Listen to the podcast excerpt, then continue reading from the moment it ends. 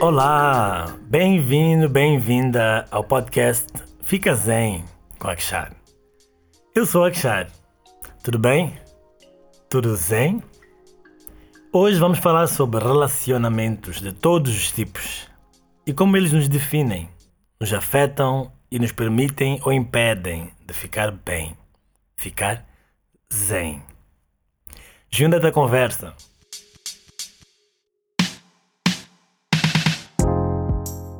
Se formos a pensar em algumas espécies ou classes de animais, tipo algumas aves, répteis, vamos saber que há muitos são autônomos ao fim de alguns minutos, horas ou dias de nascimento, né? Mas é diferente para nós, bebês humanos. Os nossos bebês têm uma relação de maior dependência com os seus progenitores ou cuidadores.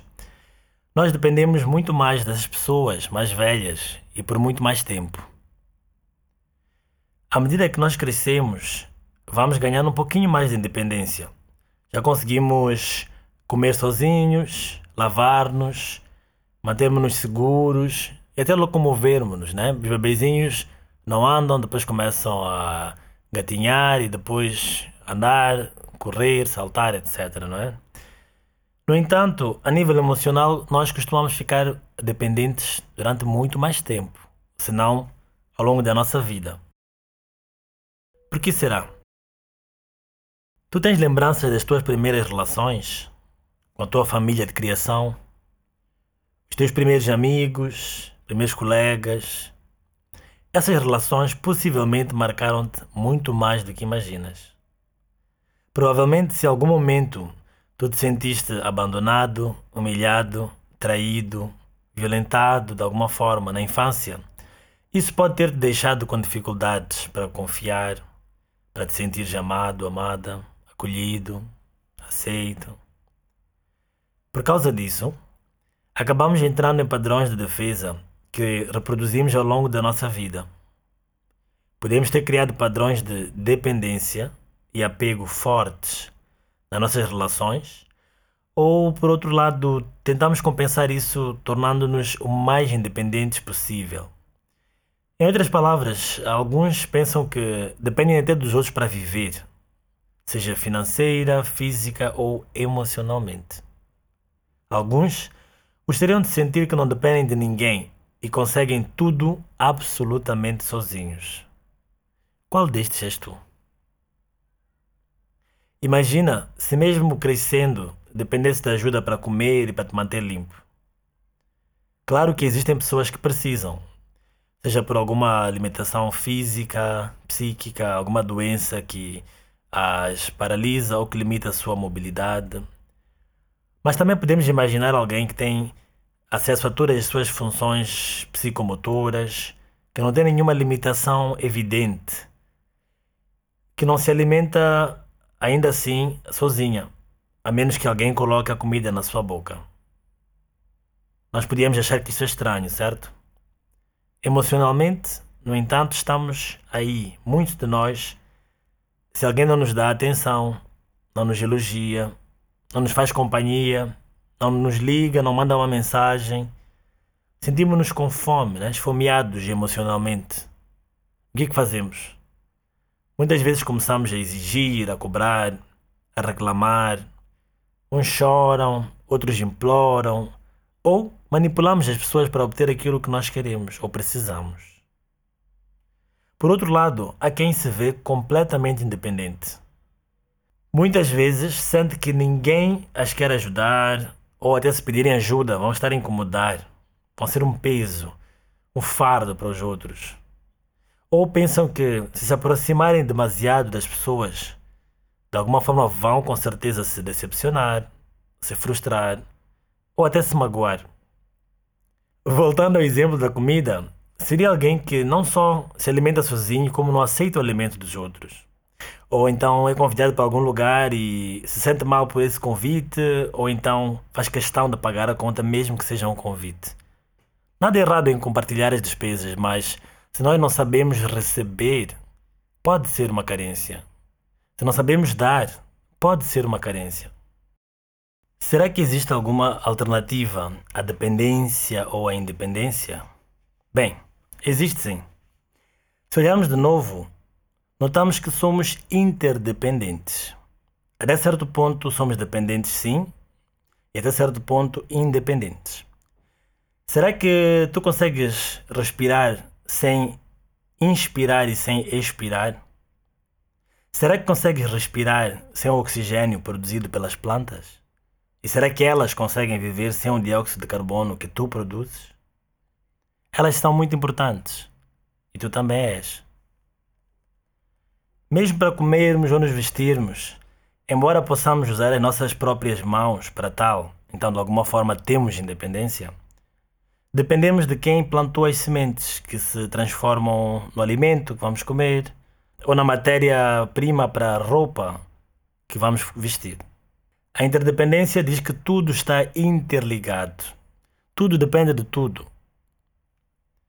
A codependência, nós chamamos codependência porque seria uma relação em que um depende do outro e o outro depende do primeiro, mas de uma forma negativa.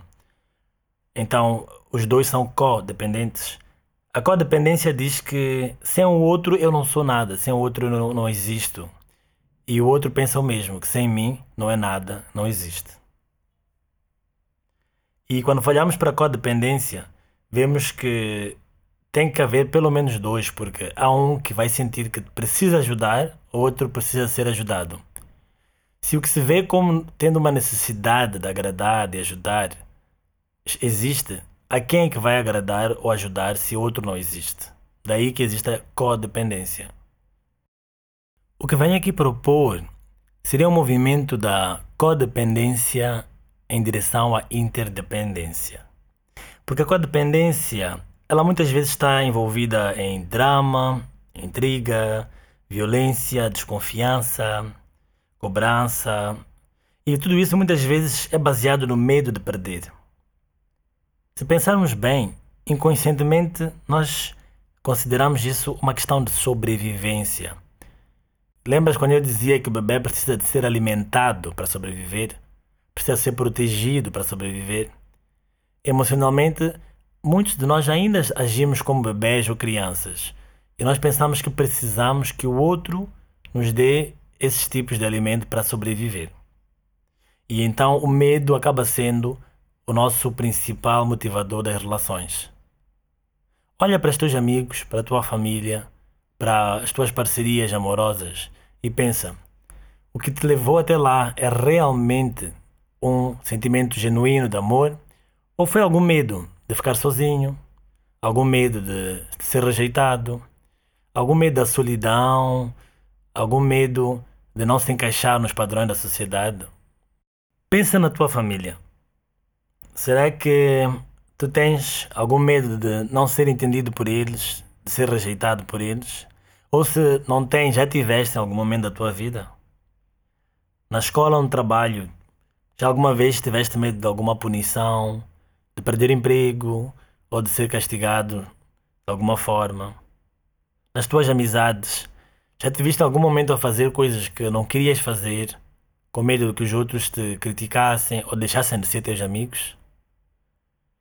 A proposta aqui é transformar esse medo em confiança, em coragem e em amor. Se tu aprendes a relacionar-te de forma consciente, não vais perder as pessoas. Na verdade, vais mostrar a ti mesmo e aos outros como tu mereces ser tratado e, além disso, vais te envolver por causa do amor e não por causa do medo. Sim, provavelmente as pessoas podem estranhar se tu mudares de atitudes.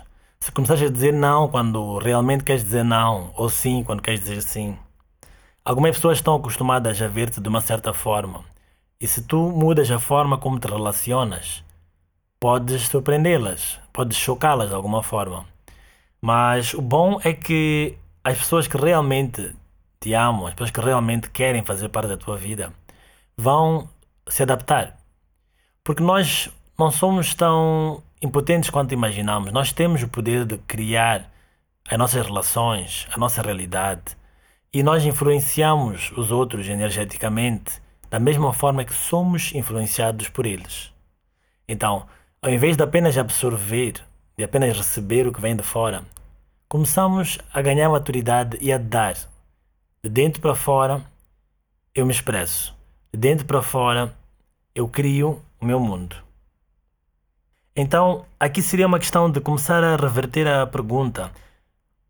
De novo, no pensamento da criança ou do bebê, nós pensamos: como é que eu posso obter? Eu estou com fome, eu estou com frio. E no pensamento do adulto, começamos a perguntar: como é que eu posso dar? Como é que eu posso partilhar? E para tal, eu tenho que descobrir o que já está aí dentro. Muitos de nós estão sentados em cima dos seus tesouros. Temos abundância de amor, de alegria, de inteligência, de criatividade e não aprendemos a ter acesso a isso, a usar isso para a nossa vida e para partilhar com os outros. Então, um passo para o relacionamento mais consciente é o que, que eu preciso descobrir em mim, o que, que eu tenho como necessidades físicas, financeiras, emocionais, intelectuais, etc. E ver formas de obter essas coisas para, uma vez que eu tenho essas coisas, que eu possa também partilhar com os outros, partilhar com o mundo. O movimento fica completo quando ele vai e vem, quando eu consigo dar e receber.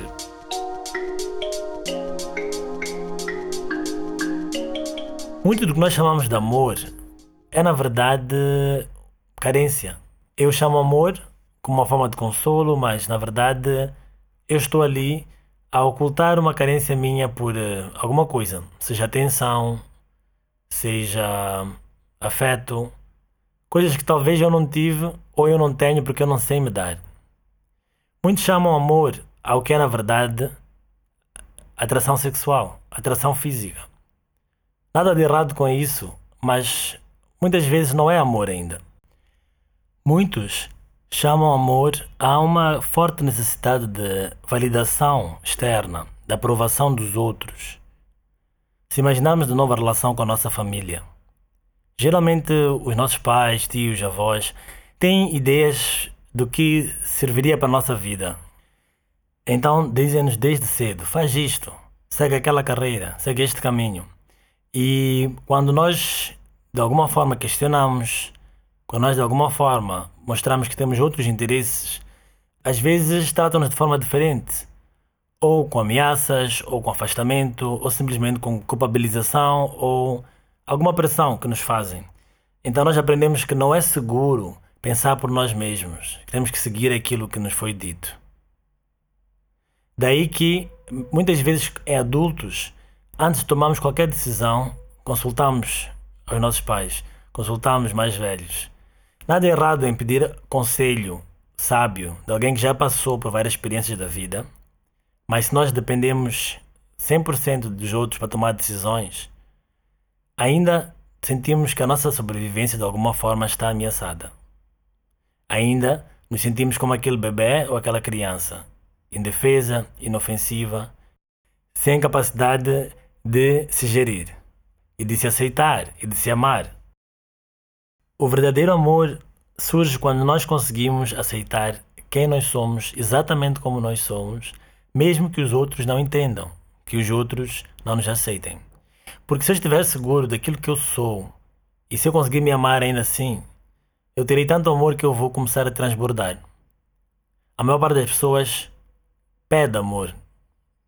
Nós vamos a ver nos relacionamentos, a maior parte das vezes que nós nos sentimos mal, é porque alguém nos criticou, alguém não nos deu aquilo que nós achávamos que merecíamos.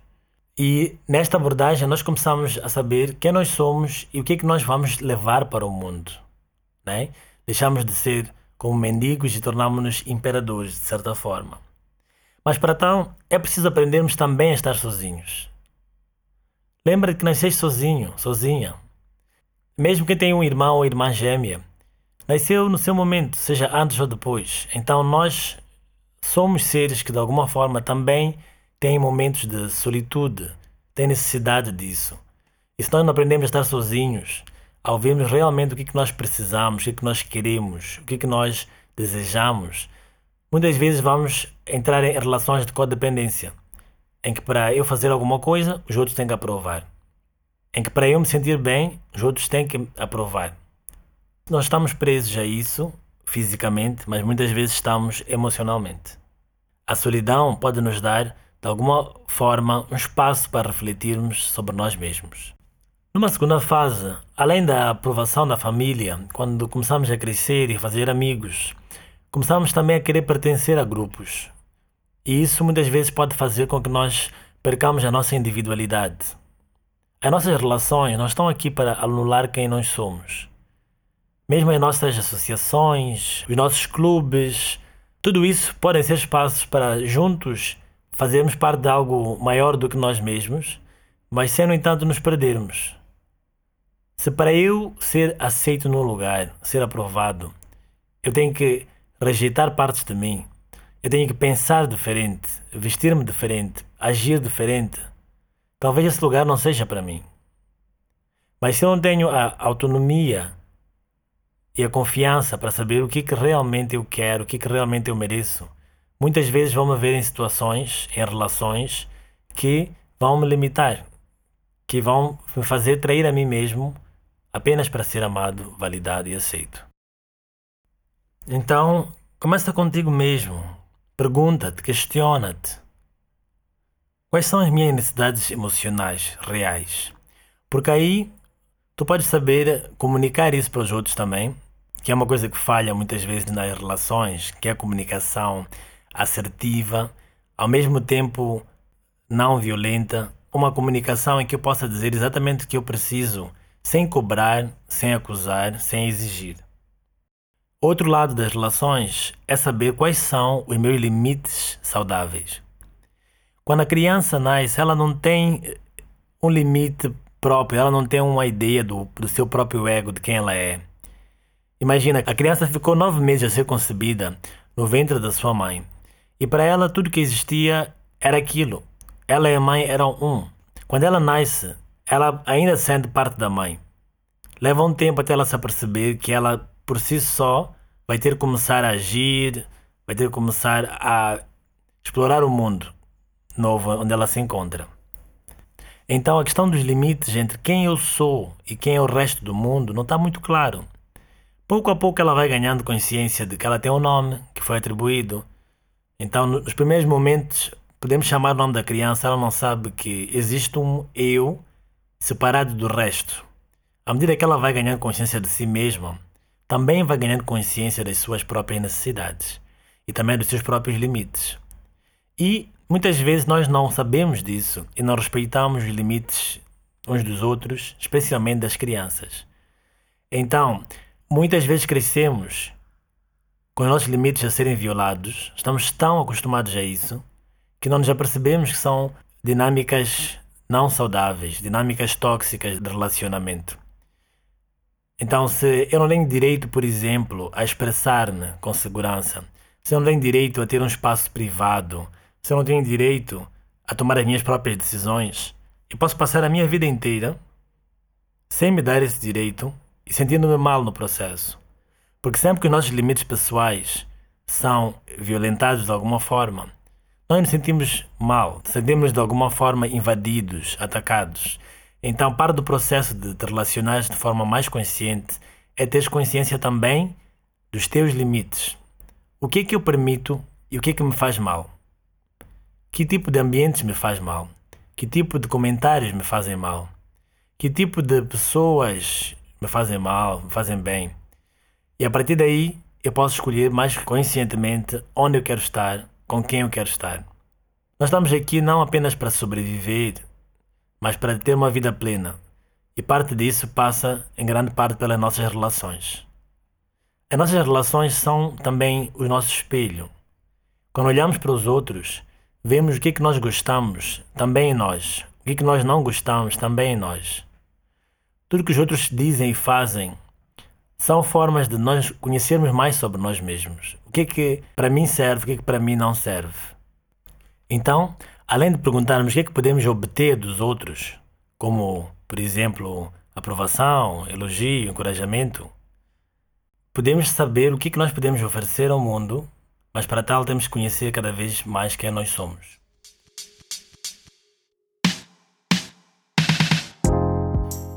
Outro aspecto é que quando nós não estamos inteiramente na nossa individualidade, nós acabamos dependendo da nossa personalidade.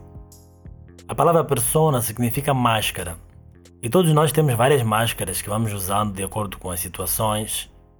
Mas muitos de nós estão tão identificados com uma máscara ou com outra e acabam esquecendo quem elas realmente são como indivíduo. E acabam desempenhando aquele papel e baseando toda a sua vida naquele papel. Vamos supor alguém que se vê toda a vida como um advogado e por algum motivo não pode mais exercer esta função. Para muitas pessoas, isto acaba significando quase o fim da vida, porque esquecem que eles, antes de serem advogados, eram um ser. Muitas pessoas fazem isso com as relações amorosas. Vêem-se como o marido de alguém, a mulher de alguém. E quando o relacionamento termina, é como se a sua própria vida terminasse. Isto seria também codependência. Seria apego. E nós queremos sair do apego e da codependência para um amor mais consciente, um relacionamento mais consciente. Se eu me relaciono, tenho amigos, tenho parceiros, tenho relações com, com os meus parentes, é possível relacionar-se com as pessoas de forma autêntica, manter a liberdade e ainda assim amá-las. Como eu dizia, os outros são o nosso espelho, o que significa que elas vão nos mostrar as melhores partes de nós e também as piores. Nós falávamos das nossas feridas emocionais, Geralmente, as pessoas à nossa volta acabam fazendo e dizendo coisas que servem de gatilho para as nossas feridas emocionais. Ou seja, se eu me sinto de alguma forma humilhado quando alguém me critica, ou isso alguém a criticar-me, mesmo que seja uma crítica construtiva, eu posso ficar ofendido, posso me sentir humilhado naquela situação. Uma coisa importante a lembrar é que muitas das vezes as pessoas dizem e fazem coisas por causa delas mesmas e não para nós. Então, quando nós reconhecemos que algo que foi dito ou feito em relação a nós nos incomodou de alguma forma, quer nós expressemos isso ou não, temos que perguntar a nós mesmos que parte em mim precisa ser curada. Os relacionamentos são uma das melhores formas de nós termos acesso ao que precisa ser curado. O que quer dizer que Relacionar-se conscientemente não significa sermos perfeitos na relação. Não existe perfeição. Mas significa que, ao relacionar-me com alguém, eu também estou atento ao que isso gera em mim. As minhas expectativas, as minhas carências, os meus preconceitos e por aí em diante. E nessa relação com os outros, eu consigo, se estiver disposto, tratar dos assuntos meus que têm que ser tratados ainda. Então, nesta forma de relacionar-se, não seria por medo, por carência apenas, mas seria como uma forma de se elevar, de crescer. Os relacionamentos têm esta função de ajudar-nos a levar-nos a outros patamares que talvez sozinhos levaríamos mais tempo. É muito mais fácil nós não vermos algo quando estamos completamente identificados com isso do que quando observamos de fora. E os nossos parentes, os nossos amigos, as pessoas com quem nos relacionamos romanticamente são as pessoas que mais facilmente mostram os aspectos em nós que ainda precisam ser curados. Então, da próxima que olhares para as pessoas à tua volta e elas te fizerem sentir alguma coisa, pergunta a ti mesmo: no que nisto eu preciso curar? Se for o caso, comunica isso abertamente. Quanto mais abertamente puderes falar com as pessoas sobre as tuas necessidades, sobre os teus limites saudáveis, mais dás a chance também dos outros ou se adequarem a isso, ou de revelarem que não vão estar aptos a se adequar a isso. Quando nós não fazemos isso de forma aberta, muitas vezes nós temos expectativas escondidas, esperamos que o outro imagine ou adivinhe o que nós sentimos e que haja de acordo com a forma como nós achamos correta. Isso muitas vezes causa conflitos, causa distanciamentos, causa discussões. É preciso muita coragem para conseguirmos dizer exatamente o que é que nós sentimos, especialmente quando é um sentimento não tão bom. Mas isso costuma trazer melhores resultados, amadurecimento e maior aproximação com as pessoas que nós realmente estimamos. Por isso é uma coisa muito interessante chamada comunicação não violenta. Essa comunicação permite-nos dizer exatamente quais são as nossas necessidades emocionais sem atacar. Muitas vezes o ataque é implícito ou é um ataque indireto que às vezes nós próprios não nos apercebemos, mas chega lá do outro lado como um ataque. Se, por exemplo, eu sinto que alguém não tem dado atenção que eu preciso, e eu digo assim: Ah, tu já não ligas para mim, tu não queres saber de mim. Eu tirei o foco de mim estou a assumir o que a outra pessoa pensa ou faz. É diferente eu dizer: Estou a sentir-me só, estou a sentir a tua ausência, do que dizer: Tu não ligas para mim. Porque geralmente, quando a pessoa recebe uma mensagem que de alguma forma é acusatória, é condenatória, a pessoa vai se defender. E geralmente vai usar as suas próprias estratégias de defesa que de alguma forma podem surgir como um ataque para nós. Ou nós podemos interpretar aquelas palavras como um ataque, quando nós apenas queríamos transmitir uma necessidade. Então, nesta comunicação, nós dizemos principalmente o que, que eu preciso, o que, que eu sinto quando tu dizes isto. O que, é que eu sinto quando tu fazes isto? Não o que é que tu querias dizer ou querias fazer, porque eu não sei. Eu posso apenas assumir alguma coisa, mas não ter certeza. Então, uma das chaves dos relacionamentos conscientes é uma comunicação aberta e não violenta. Ok, vamos fazer uma pequena pausa agora para a meditação. Deixamos que tudo isto esteja absorvido e voltarmos um pouquinho mais zen. A meditação de hoje chama-se Transforma com o Coração. A cabeça divide e o coração une. A cabeça avalia e o coração aceita. A cabeça analisa e o coração inclui. O coração é o maior transformador de energia que nós temos. Nesta meditação, vais aprender a usar o teu poder transformador.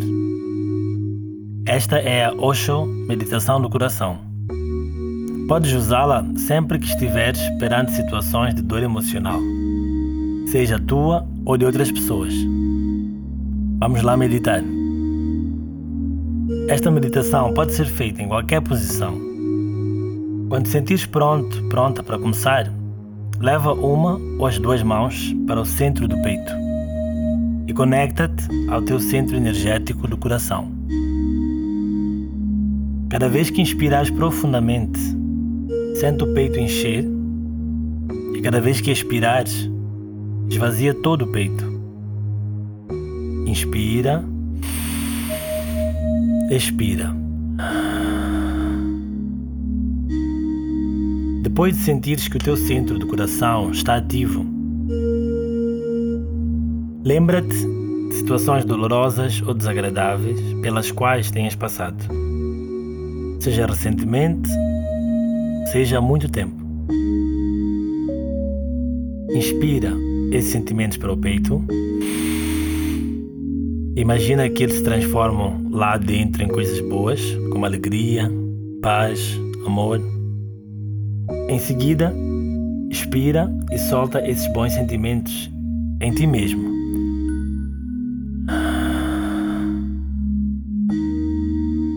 No início, começa só contigo, com as tuas dores. Leva o tempo que precisares. Quando estiveres pronto, pronta, inclui outras pessoas,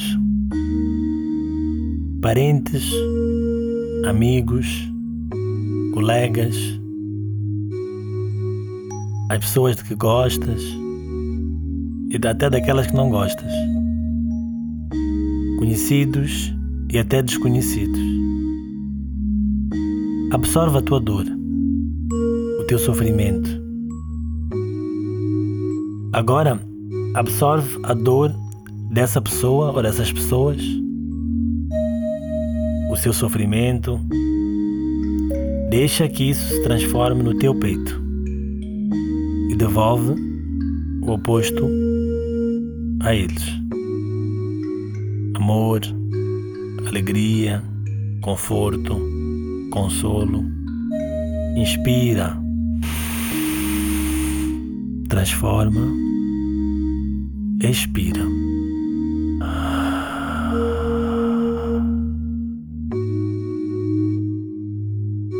Ao transformarmos sentimentos em nós, podemos transmitir o mesmo para os outros. Só podemos dar aquilo que temos. Cada vez que deres amor, o amor tem que passar por ti. E todos ganham. Agora voltamos. Esta meditação pode ser feita sempre que precisares transformar alguma coisa negativa em positiva. Quando sentires mais para baixo, transforma, dá-te forças. Quando sentires que estás muito enraivecido, transforma isso em compaixão. Tu tens esse poder. E então, como é que estás? Estás bem? Um pouco mais zen? Espero que sim. Então, aqui na questão dos relacionamentos conscientes, gostaria de deixar algumas dicas, né? E uma das primeiras é reconhecer a tua individualidade, né? E para isso, nós todos começamos num ponto em que nos sentimos as vítimas do mundo. Estava aqui em conversa com Melvin, MLVN, nosso produtor. Nós falamos sobre isso. Como muitas vezes nós começamos a ver-nos como se fôssemos as vítimas do mundo. Coitados de nós. Tudo aquilo que nos aconteceu. Não podíamos fazer nada. E realmente, muitas vezes, enquanto bebés, enquanto crianças, não tínhamos poder para fazer nada. Se alguém nos ameaçasse, mas nós precisássemos dessa pessoa para sobreviver, nós iríamos tolerar essa ameaça. Abuso, humilhação, fosse o que fosse. Mas parte do amadurecimento é isso, descobrir que agora eu tenho poder, eu não sou a vítima do mundo. É confortável ver-me assim.